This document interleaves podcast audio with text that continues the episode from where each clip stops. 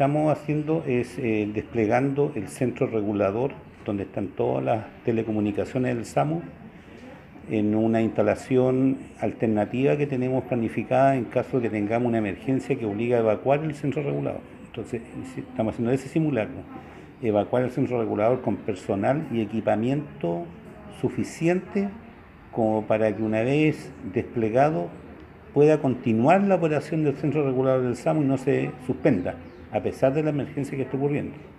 Nosotros iniciamos la, la alarma de tsunami teórica a las 10.000 y empezó todo el despliegue y a las 10.23, o sea, 23 minutos después, teníamos instalados ya los sistemas que estaban operando desde el punto de vista de radiocomunicaciones y a las 10.25 teníamos activados los sistemas telefónicos con 131 y unos dos minutos después ya teníamos activado las líneas de internet para eh, ingresar los datos de los pacientes que estaban solicitando eh, ayuda por una emergencia. Entonces, esos tres niveles operativos están eh, ok, digamos, están desplegados, instalados y funcionando.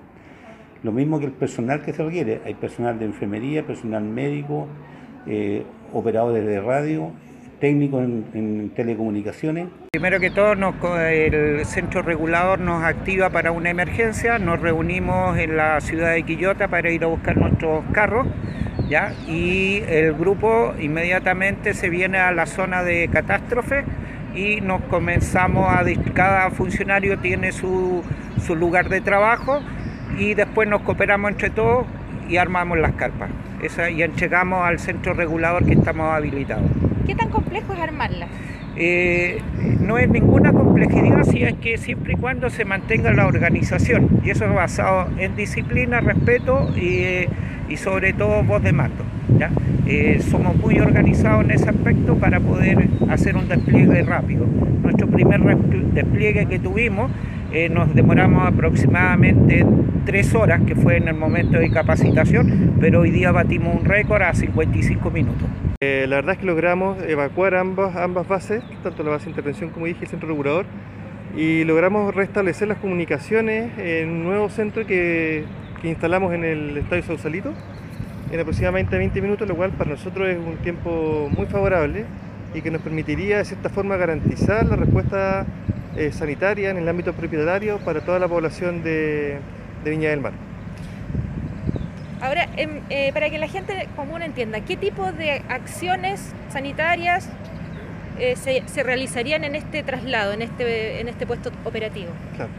Eh, en primer lugar, y lo más importante, es poder eh, restablecer la capacidad de recibir las llamadas de emergencia al nivel 131, el número, número 131, que donde nosotros recibimos las llamadas y desde donde nosotros podemos tomar las decisiones para el despacho de las ambulancias a donde estén ocurriendo las, emergencias más, grandes. Y por otro lado, hicimos un despliegue del, grupo de la unidad logística del SAMU, con nuestro eh, puesto médico avanzado, que tiene capacidad para atender a 8 pacientes graves en forma, en forma eh, al mismo tiempo. Y además una carpa que podría funcionar para, recibir las autoridades donde vamos a eh, tomar las decisiones más importantes en manejo de grandes emergencias.